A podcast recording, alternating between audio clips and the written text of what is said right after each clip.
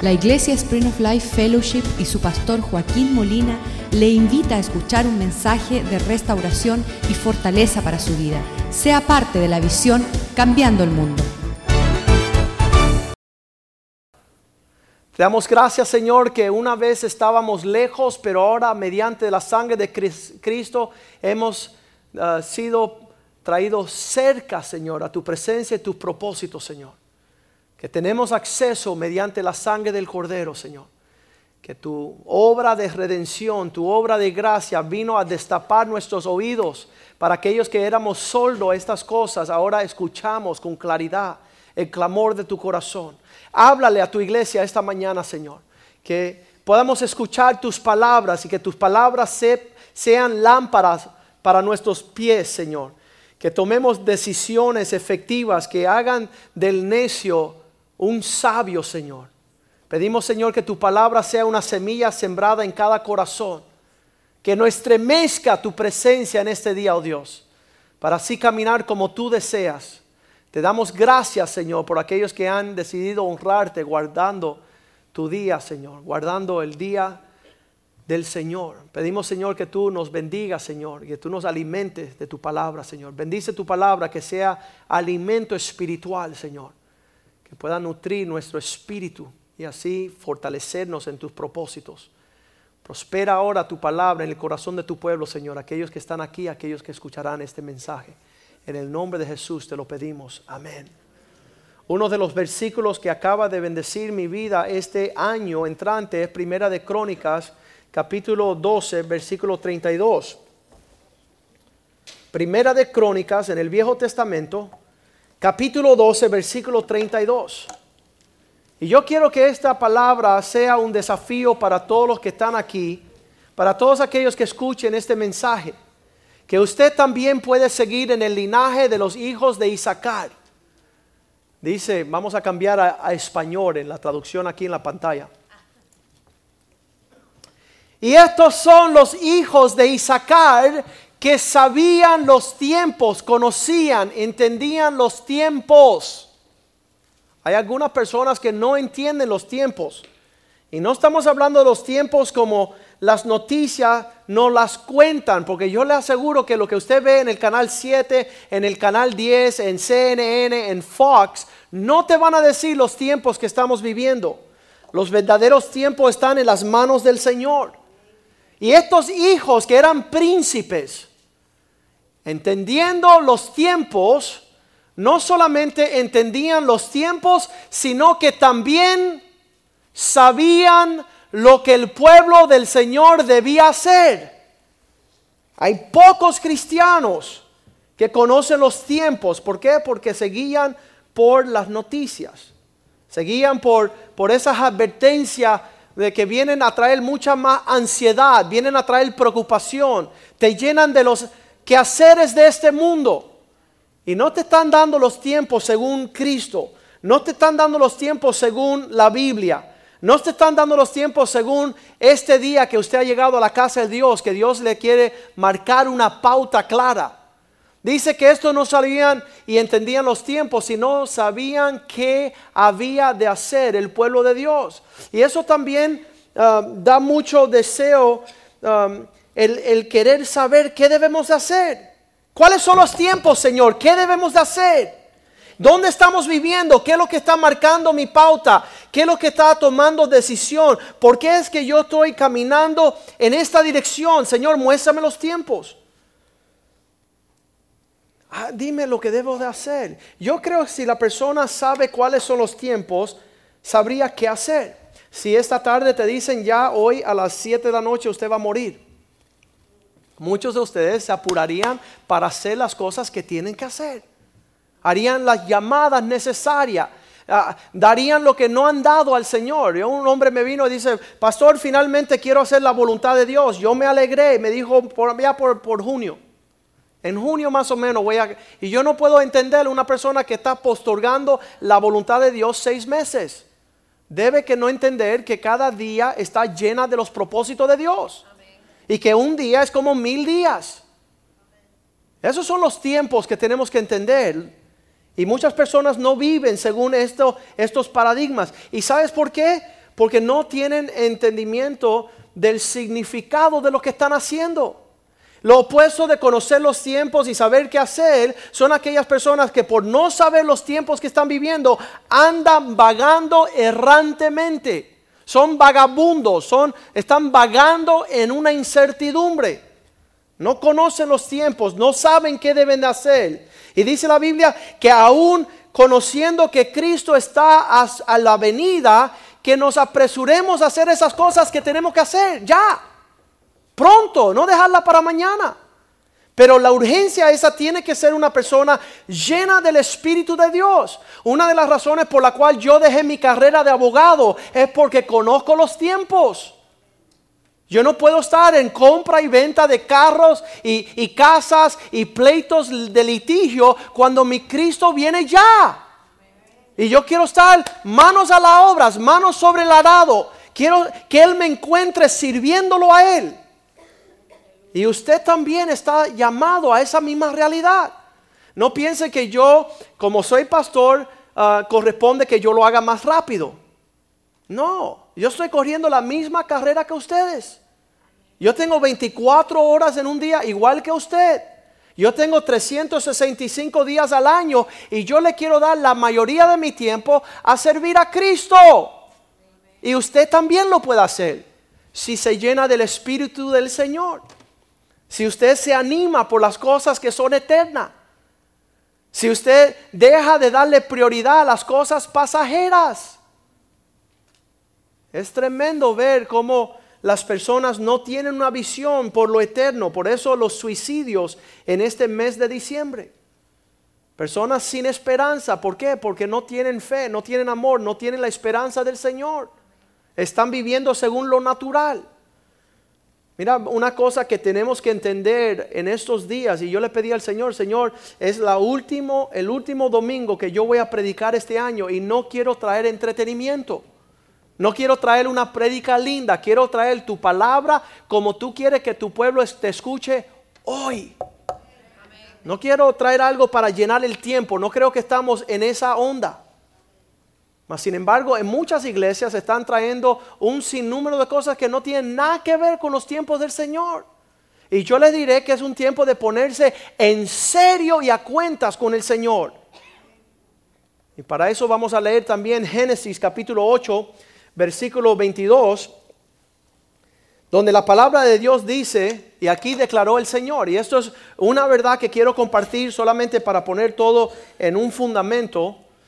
Génesis 8:22, que mientras que exista la tierra y permanezca, no cesarán la época de el sembrar y la siega.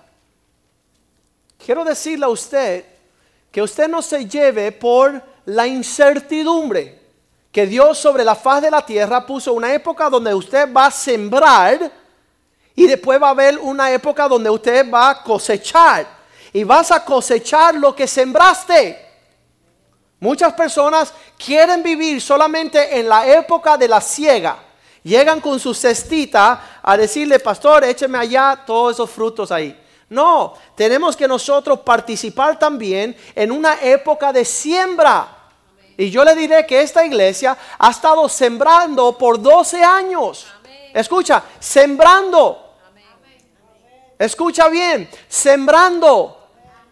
¿Por qué? Porque sabemos que Dios no es mentiroso y el hombre no se puede engañar. Todo lo que siembra va a cosechar. Sabiendo que si hemos sembrado bien, hemos de cosechar bien.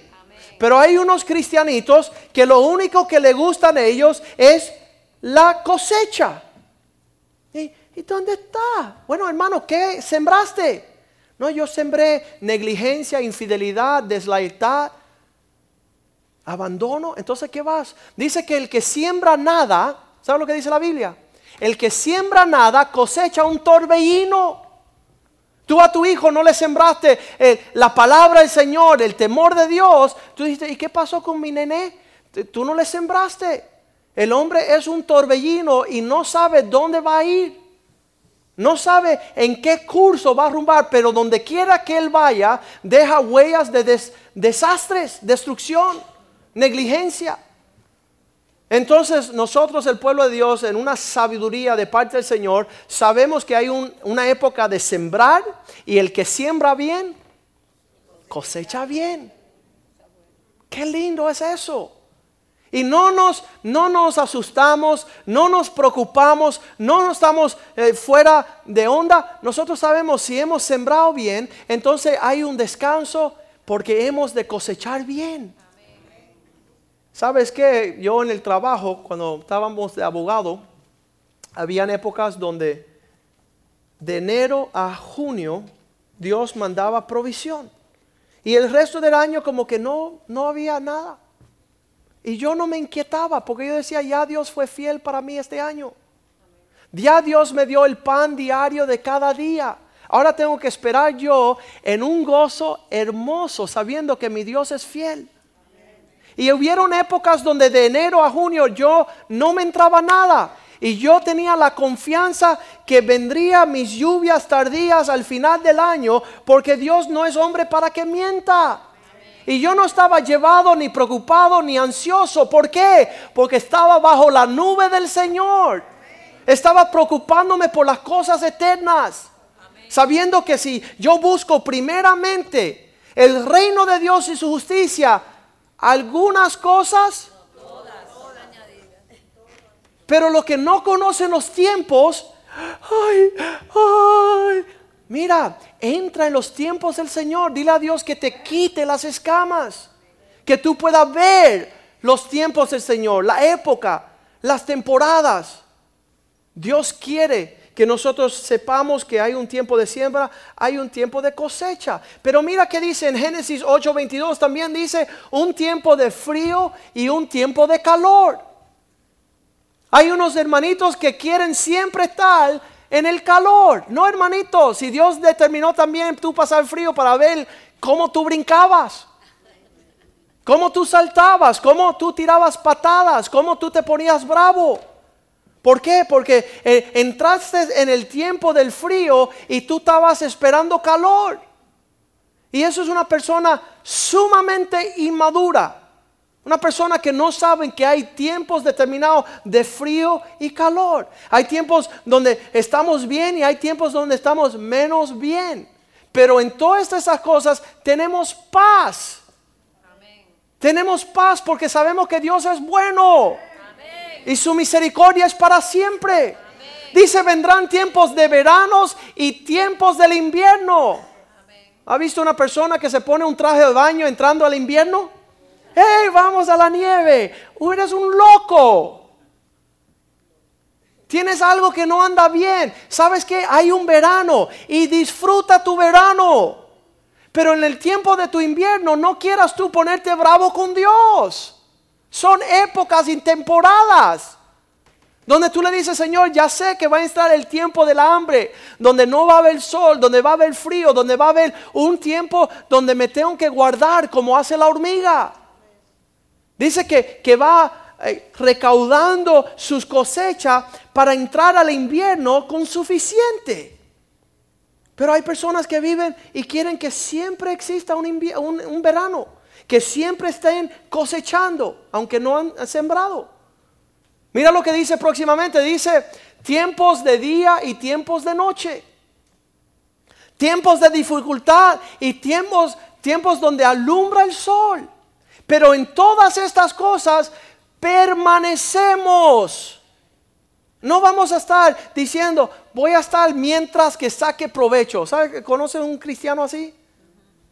Yo voy a una iglesia cuando está avivada, cuando está pasando por problemas, es tiempo de buscar otra avivada. Y van de avivamiento en avivamiento. Pero nunca saben abrazar el tiempo de la dificultad, el tiempo de... y Dios les voy a decir algo. Eh, en, mi camino del Señor ya por mucho tiempo, cuando entro en un tiempo de prueba y tribulación, le digo al, al Señor, bienaventurados los que se esperan en el Señor porque renovarán sus fuerzas. Se levantarán en las alas de los águilas. Ese es el tiempo de, de, la presión, de la dificultad, donde más provecho sacamos en las cosas espirituales. Pero no para cristianos que están llevados por el viento, ¿verdad? Tú le pones una prueba a un cristiano y tú vas a ver su verdadero carácter, su verdadera permanencia. Porque dice, si tú nada más que amas los que te aman, ¿qué has hecho? Si aún los impíos saben hacer eso. Tomarse una cerveza con cualquiera, cualquiera lo puede hacer, fácil. Pero trate amando a un hermanito difícil. Trate de soportar una prueba. Trata de perdonar lo imperdonable. Y la iglesia, esa es su identidad. Tú puedes conocer el pueblo de Dios porque cuando más feroz está la batalla, más fieles son. Más van a perseverar. Dice que esos cristianos iniciales en el, primer tiempo donde, donde la gran Ah, la gran persecución de la iglesia, dice que mientras los ataban a ser quemados y devorados por leones, estaban, hay poder, poder, ahí quemándose las llamas, alabando a su Señor. Y hoy día, los cristianos ahí ven cualquier peligro y salen corriendo. Y es, es temeroso nosotros que vamos a entrar a una época aún más sobria Dice los tiempos de los economistas de este día que todas las naciones se irán en quiebra, que todas las naciones se irán en una crisis económica severa. En el 1929 aquí en los Estados Unidos las personas tenían que comer sopa una vez al día por la crisis económica. No había pan, no había alimento, había una crisis agresiva. Las personas se le han olvidado esos días. Pero los economistas están esperando que eso vuelva a acontecer. ¿Qué vas a hacer tú en ese día? ¿Cómo va a ser tu participación de las cosas de la iglesia? Ah, no voy a tener tiempo, porque yo vivo no para el Señor, sino por el pan que voy a comer. Vamos a ser probados como iglesia. Y mientras más vamos a ser probados, más tenemos que permanecer lo bueno, lo malo, lo indiferente. En inglés se dice the good, the bad and the ugly. Soy cristiano hasta la muerte.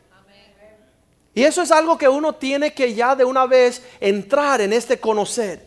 Eclesiastés capítulo 3 dice que debajo del sol habrá el tiempo para todas las cosas. Una época para cada cosa bajo el cielo. ¿Sabes qué? ¿Estamos listos para madurar en ese entendimiento? ¿O solamente vas a estar en tu matrimonio mientras que tu esposa sonríe? Va a ser un matrimonio corto. Va a ser un papá en lo que tu hijo no se revela. Bueno, entonces no va a ser un buen papá.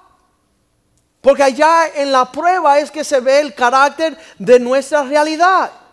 Voy a ser amigo hasta que ya me hagan una pesadez, entonces no voy a ser amigo. Voy a amar hasta que me ofendan, entonces no voy a amar más. Y dice la palabra de Dios que aumentará el mal de tal forma que el amor de muchos se enfriarán. Y ya no querrán tener comunión, ya no querrán tener la hermandad cristiana. Y tú ves los hermanitos que rápido se ofenden en la casa de Dios y estremece el fundamento de toda la palabra del Señor. Porque no soportamos nada. ¿Por qué? Porque no estamos madurando como iglesia. Yo quiero estar, me dijo un joven una vez, quiero estar siempre, siempre en esa presencia deleitosa de, la adoración y la alabanza. Y le digo, qué bueno, qué lindo, qué feo. Qué feo que tú nunca vas a ver un matrimonio, que tú nunca vas a tener hijos, que tú nunca vas a mantener una familia. Porque tú no puedes estar elevado en esas nubes sin fundamentalizarte en cosas que requieren un carácter fiel. La madurez fiel, el trabajo fiel. Tuve hoy día, estaba compartiendo yo en la reunión de los hombres. Hoy día un hombre se levanta y estudia electricista, mañana es plomero, el día es eh, contratista, después es vendedor de carro y cuando viene a ver no es nada. ¿Por qué? Porque no persevera en nada. Había una época donde un papá, un abuelo empezaba a vender zapatos de 8 añitos, 9 añitos, y cuando tenía 99 añitos, el hombre seguía vendiendo zapatos. No se cansaba. El que vendía sombrillas aunque lloviera o no lloviera, llegaba a su vejez vendiendo sombrías. ¿Y hoy día qué? No, todo es por conveniencia, todo es lo que me es fácil, lo que me agrada. Y el carácter profundizado hasta ahí. Encontramos bien pocas las personas que nacen en una iglesia y perseveran lo, lo fuerte, lo difícil de una iglesia para heredarle a sus hijos la fidelidad en Cristo. La ser fiel en las cosas del Señor, el servir, al Señor y el pueblo donde Dios le haya puesto. Dice el versículo 2, hay un tiempo para nacer y un tiempo para hacer morir. A muchos de nosotros nos gusta ir al hospital a ver una criatura nacer y eso es lindo y ha sucedido. Y de hecho Hector y Daisy yo creo que van a tener un número 2, ¿eh? Bien lindo. Y nosotros celebramos cuando hay un nuevo nacimiento, pero también tenemos que madurar a prepararnos a despedir a aquellos que van a morir. El nacimiento de, nuevas épocas en nuestras vidas y enterrar lo que ya pasó de su época, su tiempo, lo que ya, ya tuvo su morada. Un tiempo de sembrar, un tiempo de arraigar, dice la palabra. Un tiempo de morir y un tiempo de hacer vivir, a sanar. Un tiempo de derribar, un tiempo de edificar un tiempo de llorar, un tiempo de reír. Todos estos tiempos acontecen. Y le voy a decir algo. Es parte de nuestra experiencia aquí en la tierra. No se sorprenda cuando entren en diversas épocas. Yo estoy entrando en esa época después de los 40, tengo 43 años, ¿verdad? Y no, no parezco nada lo que yo me parecía cuando estaba joven, ¿verdad? Y yo era incansable, ahora me estoy cansando. Y ahora yo, es tremendo, pero son épocas. ¿Y sabe lo que yo le pedí al Señor? Señor, en mi época no la quiero derrochar. No quiero en el tiempo de mi fuerza estar bobeando. Quiero ubicarme en el tiempo de, de, mi mente brillante. Quiero utilizarla para la obra del Señor. Para que cuando llegue al cielo o aún en esta época diga, ya hice lo que tenía que hacer. Y cada uno de nosotros, cada uno de ustedes también. Que usted en la época de su fuerza, dénsela al Señor. Para que no tengan después eh, de qué lamentarse. Decir, ah, si yo hubiera sido joven. No, ya mismo haz lo que va a hacer para el Señor. Hay algunas personas que dicen, cuando yo muera le voy a dar todo mi dinero al Señor o le voy a dar una parte de mis bienes. Bueno, si tú eres una de esas personas, yo le voy a pedir hoy al Señor que te lleve. Señor, en el nombre de Jesús, llévatelo ya de, de una. ¿Para qué? Para aprovechar los tiempos. Para que tú digas, Señor, yo quiero ya mismo hacer lo que voy a hacer por ti. ¿Y sabes dónde? Lo estábamos hablando en las pequeñeces primero te vayas a lanzar a hacer cosas que no tienes el fundamento para hacer. Los jóvenes que salían de la escuela de universidad llegaban a mi oficina y decían, doctor, quiero hacer solamente los casos grandes. Y yo los miraba diciendo, mira, si tú no aprendes a hacer un montón de chiquitos, nadie te va a dar un grande. Si tú no aprendes a hacer lo que tienes que hacer bien, ¿quién Dice Lucas capítulo 16, versículo 12, bien importante. Si no has sido fiel en lo que le pertenece a otro, ¿quién te dará lo tuyo? Lucas 16, 12. Si no has sido fiel en lo que es del ajeno, no fuiste fiel ¿quién te dará lo que es de vosotros? Estoy seguro que si usted trabaja para una empresa y fuiste infiel en llegar a tiempo, fuiste infiel en permanecer, fuiste infiel en respetar las autoridades, que tú llegues ahora a otro, a otro oficio, a otra obra y diga, mira, aquí tengo mi referencia, eh, un tostado, torcido, rebelde, ¿sabes qué? No hay entrada para ti. Y Dios dice, te estoy confiando las cosas pequeñas para que seas fiel en ellas. No, yo quiero lo grande. No va a acontecer así. Eclesiastés 3, versículo 11, dice que Dios hace todo hermoso en su tiempo. ¿Sabes qué? Yo creo que nosotros necesitamos un, buen tiempo de avivamiento, un buen tiempo de, ánimo, un buen tiempo de, de que nos digan bien hecho, un buen tiempo de refrigerio, de descanso, pero también necesitamos nosotros. necesitamos las palabras un poco ásperas, las palabras que, nos molestan. Ay, me, me, hizo sentir incómodo, sí, incómodo, porque un día va a ser una situación mayor en otro país, con otro siervo de Dios, y van a comunicarte palabras importantes, y tú vas a decir, ah, no te entendí, pues tienes que entender. Tienes que entender por qué. Porque son asuntos que, tienen que ver con cosas eternas, cosas importantes. Dios lo hace todo hermoso en su tiempo, así que todo este tiempo de entrenamiento puede ser que nos perdamos en los días que han de venir. Puedes pensar, yo soy el único verdadero. ¿Hello? Puede ser que tú te hayas pensado en tu mente que tú eres el único cristiano. Mira lo que dice Romanos 11.1.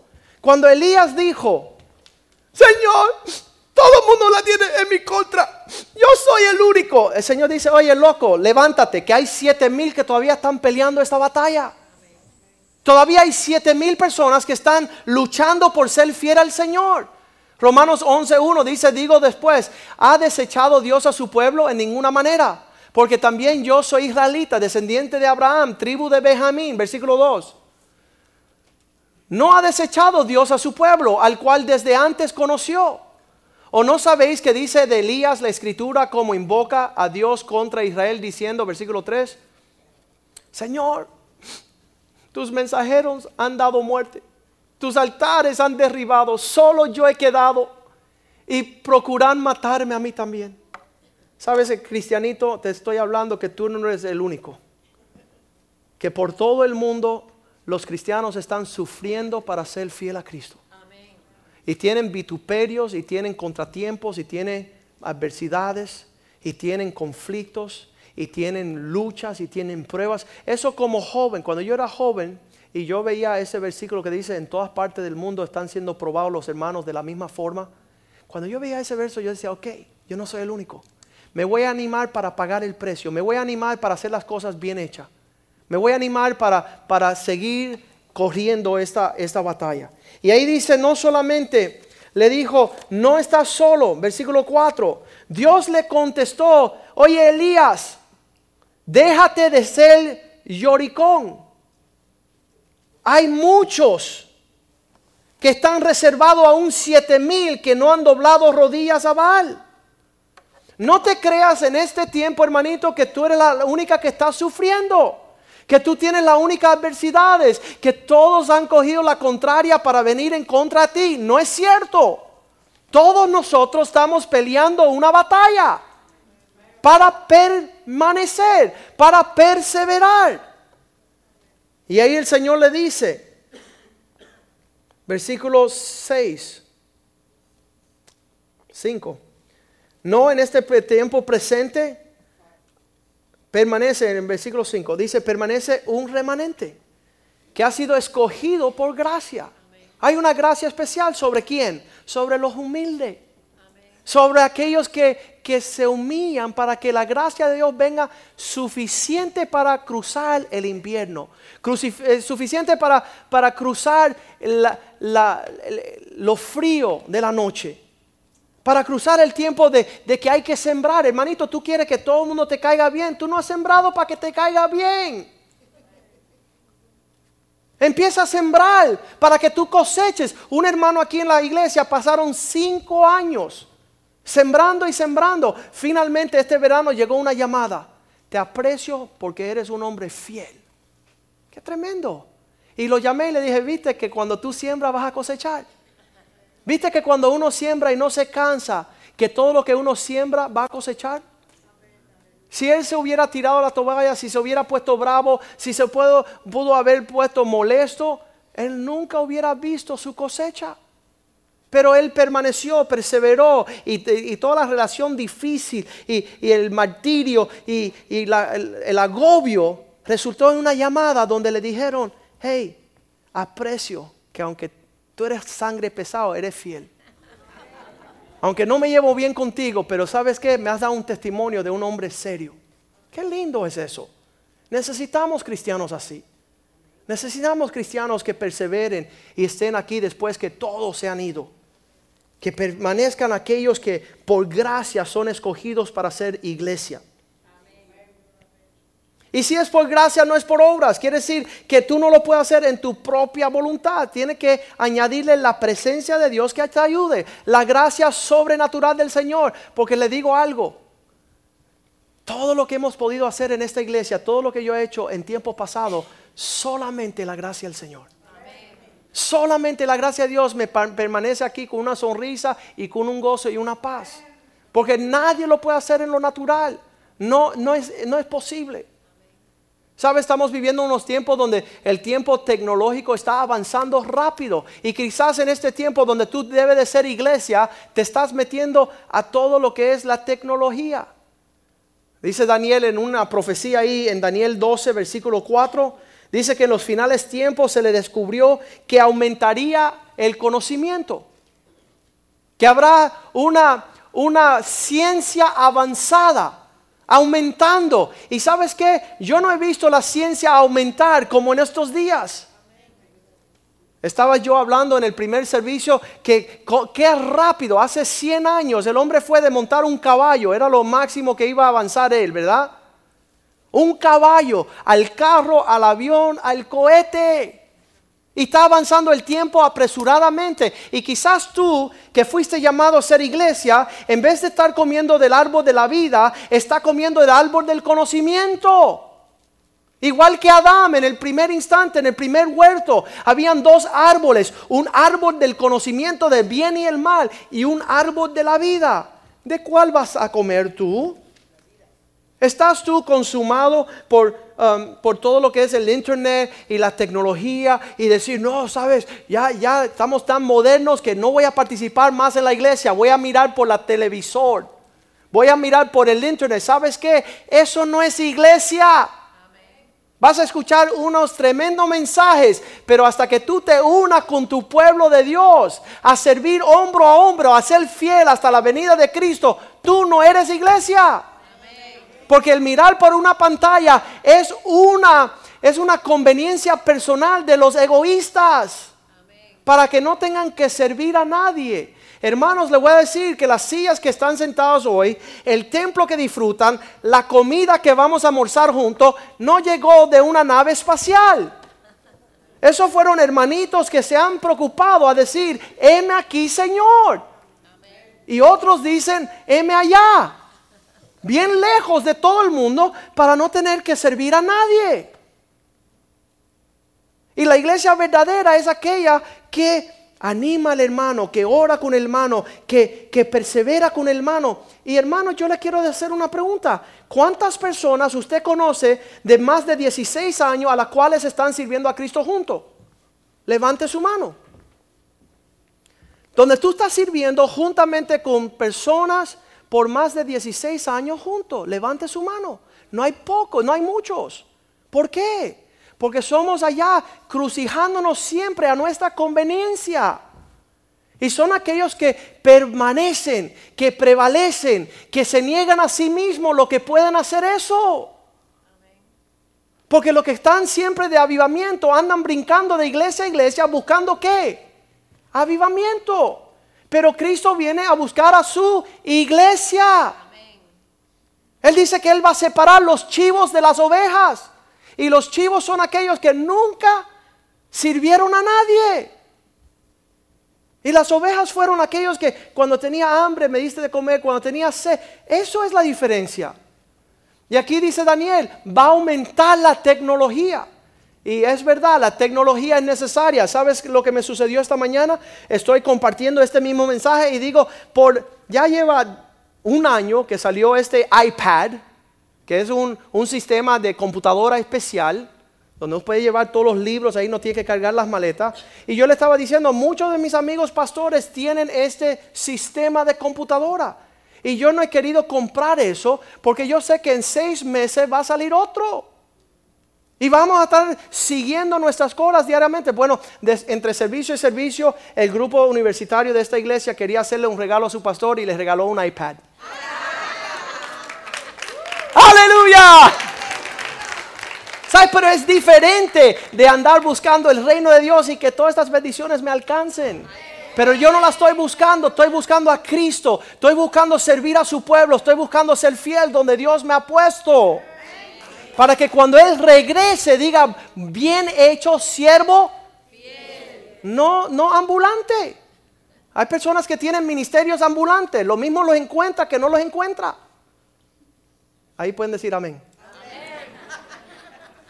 Señor no tiene servicios ambulantes, tiene un pueblo consagrado fiel a Él. Y cuando Él regrese, Él viene por ese pueblo. Y tenemos que nosotros ya en el 2011 identificarnos como ese pueblo.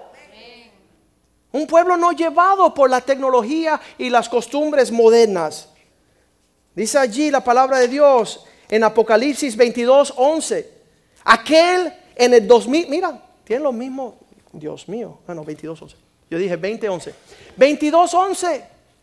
Dice, aquel que quiera hacer las cosas mal hechas. Dile, vecino, te están hablando a ti. Sigue haciéndolas mal. Ya de una vez. Declárate. Declárate que tú eres un malvado, perverso, desobediente, dejado chivo. Y aquel que la quiera hacer bien, que las haga más bien. Y que, que ya tomen el, el paso de la santidad. Y que sean aún más santos. ¿Para qué? Para que haya una, una apertura de división.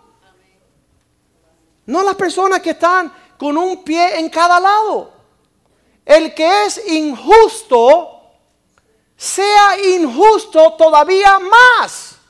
Ese es el único versículo en la Biblia donde dice, si te quieres ir para el infierno, ya vete de una vez. Si quieres ser un perverso, ya declárate un perverso. Si quieres ir al fango, si quieres retornar al vómito, hazlo ya de una vez. Yo me maravillo que llegan las personas aquí a la iglesia, ¿verdad? Los entrevisto, pastor, ¿cómo está? Mucho gusto. Ah, yo soy empresarios que manejaban más de mil empleados. Ah, qué lindo. Eso sería una bendición aquí en la casa de Dios. Llegan a la casa de Dios y ni siquiera una persona le pueden dar testimonio. Olvídate de mil, ni a una persona. No pueden ser fieles. En el mundo hicieron y bebieron y comieron los desafíos más desastrosos. Yo digo que había un piloto de las Fuerzas Aéreas de, Rusia, manejaba un, un jet eso, MiG, un MiG que se yo. Este hombre manejaba los, los, aviones supersónicos de, de la nave espacial de Rusia. Y llegaba aquí yo le decía, hermano, ama a tu esposa. Y decía, no sé lo que es eso. ¿Qué significa eso? son brillantes para hacer el mal y para hacer lo bueno son unos necios. No tienen ni un pensamiento creativo. ¿Sabes? Todo lo que se hace en los videos, lo que se hace en la media, todo lo que se hace aquí son personas que han dado sus talentos. Estábamos hablando de René y Cristina que llegaron unos meses atrás y dijeron, yo toco el bajo, el otro, yo canto y están sirviendo a Cristo. Hermano, tú también sé fiel. Acércate a ser aún más fiel. Si yo he sido fiel, bueno, sé más fiel todavía. Muéstramelo con tu vida y no con tus palabras. Quiero ver esa perseverancia, ese testimonio. Para aquellos que van a ser santos, que sean aún más santos. Hebreos 10, 25. No olvidando de congregarse. ¿Qué es eso? No olvidando de congregarse. ¿Qué es eso? No olvidando de congregarse. ¿Qué es eso? No entiendo. Como algunos tienen como costumbre, ya es un hábito. Ya lo hacen tanto que ni se dan cuenta. Sino exhortándoos. Tanto más cuando vean el día del Señor acercarse. Ya el Señor está a regresar. ¿Tú qué vas a hacer? Seguir volando. Seguir paseando. Tengo que conocer un pastor por ahí. Dicen que es tremendo. Oye, Tú no quieres un pastor, tú eres una cabra. ¿Por qué? Porque las cabras andan solas. Las cabras no andan en manadas. Andan comiendo cual lata encuentran por ahí. Si tú quieres ser oveja, escucha la voz de un pastor. Escucha la voz de un pastor. Para que comas de pastos verdes aguas de reposo, un lugar de tranquilo, un lugar de neutralidad. ¿Sabes que por años decían las gentes en la iglesia, oye pastor, ¿tú crees que puedo hacer algo por los huérfanos? Sí, mi hijo, haz algo por tus hijos porque están de madre. Oye, pastor, ¿tú crees que yo puedo pastorear por ahí? Sí, pastorear tu familia. Oye, pastor, ¿tú crees que yo? Sí, empieza aquí donde tú estás. Hoy estoy orando porque vi una visión de la China. Tenemos que servir a Dios aquí, ahora, hoy, con el que tiene al lado. Y si no lo puedes hacer, no lo logras hacer, el Espíritu de Dios no está sobre ti para hacerlo, vas a perder tu galardón. Vas a perder la recompensa. Primera de Timoteo 4.1 dice, el Espíritu dice que muchos, digan conmigo, muchos, abandonarán la fe siendo engañados por espíritus engañosos. Muchos serán desviados, abandonando la fe de uno. ¿Qué, es, ¿Qué es intercalarse? ¿Qué es invertirte para no ser movido? ¿Qué es tomar raíces? ¿Sabes lo que yo le decía a los esposos que querían dejar a sus esposas? Entrégale todo a tu esposa. Tú verás que no la vas a querer dejar. Dale todas tus pertenencias, que tú las vas a estar siguiendo así por un lado, como, como un perrito, ¿verdad? Dale todo a tu esposa.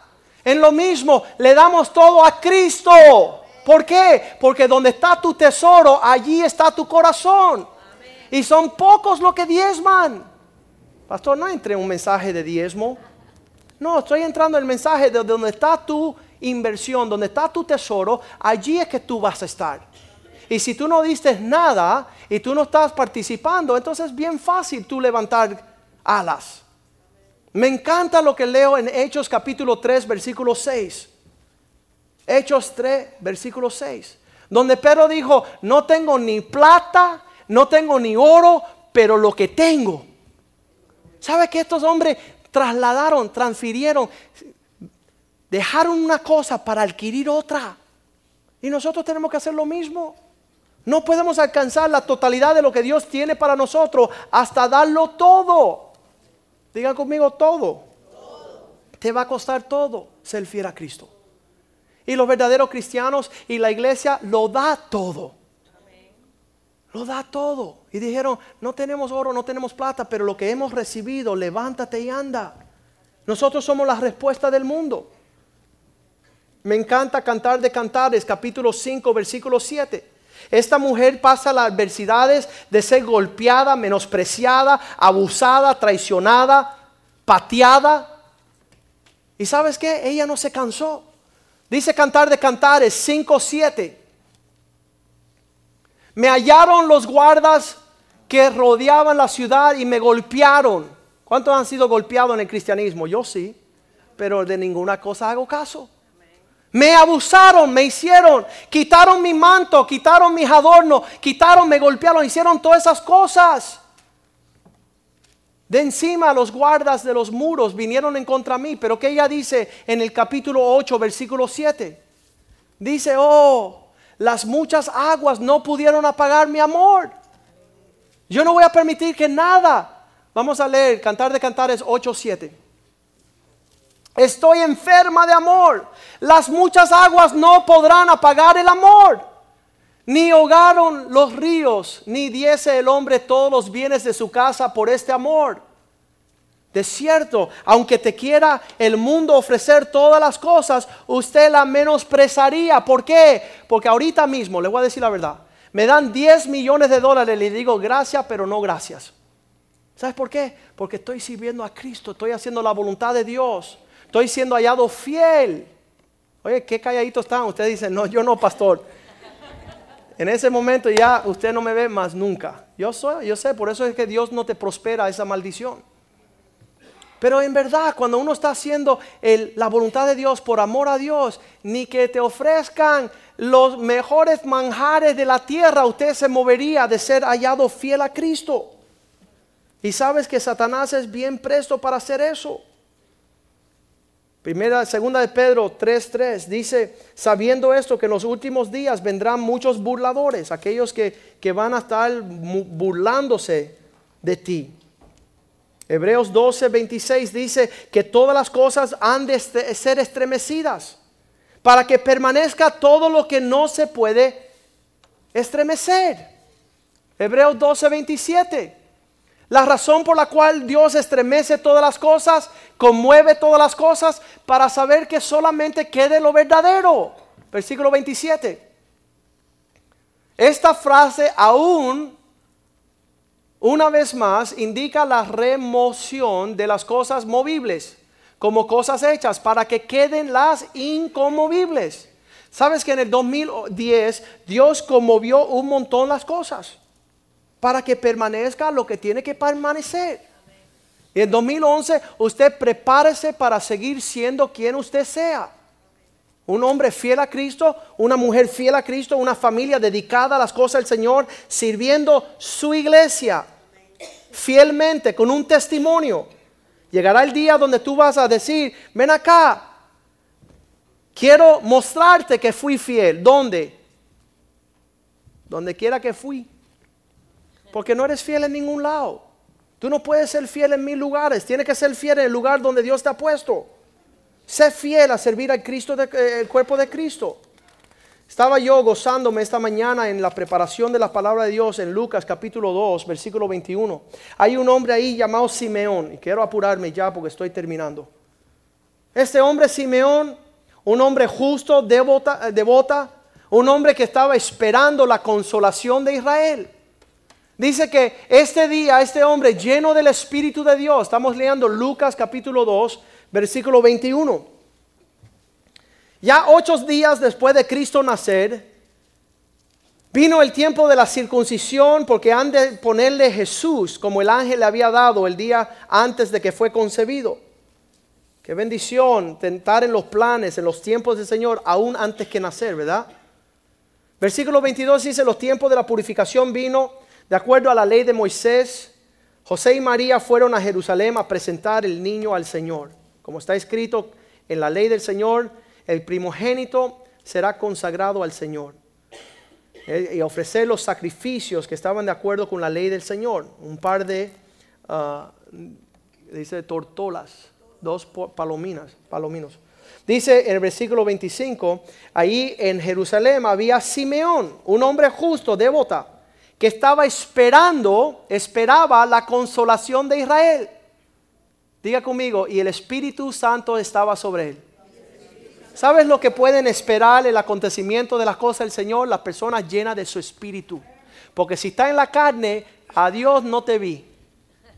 Solamente una persona llena del Espíritu puede soportar las pruebas que han de venir. Solamente una persona llena del Espíritu de Dios puede pasar el tiempo de la siembra, el tiempo del invierno, el tiempo de, la noche, el tiempo del frío. Una persona llena del Espíritu que no está desviada. Dice el versículo 26, le fue revelado a él por el Espíritu.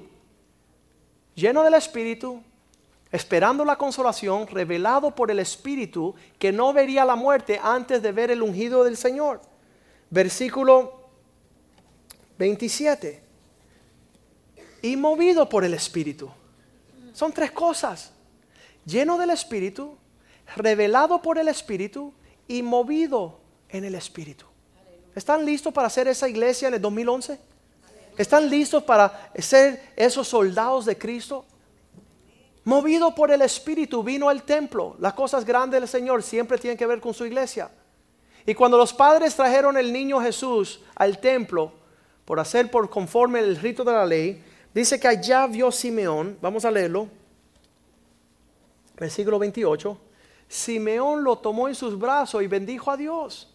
Le quiero hacer una pregunta a usted. ¿Quiere usted tomar en sus brazos lo que está esperando que Dios ha prometido? Entonces llénese del Espíritu. Deje que el Señor empiece a revelarle a usted los tiempos para que sepan qué hacer y cómo hacerlo.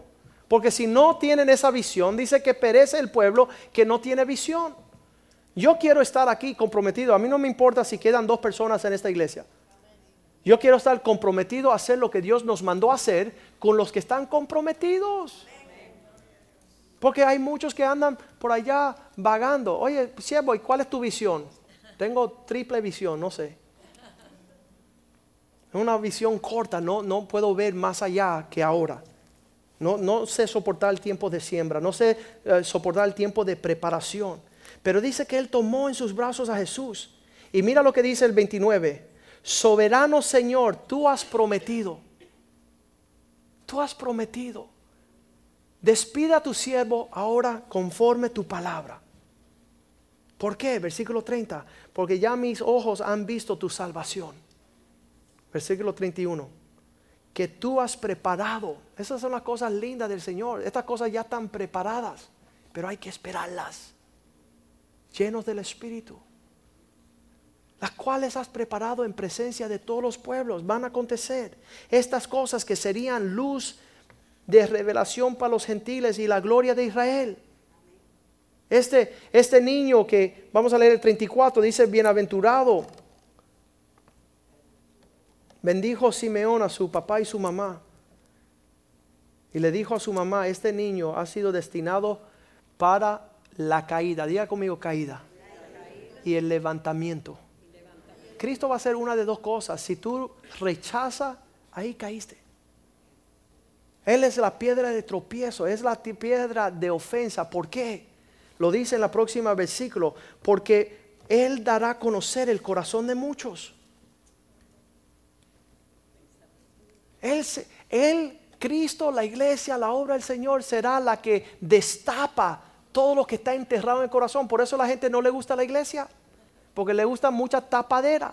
Hace unos meses aquí en la iglesia empezó el Señor a destapar todas las ollas, ¿verdad? Y decía, oye pastor, el diablo está metido en la iglesia. No, el diablo está metido donde todo se tapa. Donde Dios está revelando los pensamientos del corazón del hombre, ahí está la luz. La luz hace manifiesta las obras de las tinieblas. Y Cristo vino para hacer eso en nuestras vidas. Y mientras que Él siga destapando y nosotros nos arrepentimos, nos confesamos y permanecemos, somos pueblo de Dios. Ese, eso para mí es mucho gusto de ver que no solamente hubieron tropiezos, pero hubieron personas decir, Señor, yo me arrepiento por lo que tú mostraste y quiero restaurarme, quiero volver, quiero, quiero caminar genuinamente. Y esa es la obra del Señor. Y le damos gracias al Señor por esa obra. Este es aquel que revelará el pensamiento de muchos. También en ese tiempo, en el 36, dice que había la profeta Ana y ella también, 84 años, estaba dándole gracias al Señor porque ella también pudo ver ese niño que traería la salvación. ¿Cuántos quieren ver la venida del Señor e irse con él? De eso se trata esta prédica. Pidámosle al Señor conocer los tiempos ¿Y qué debemos hacer?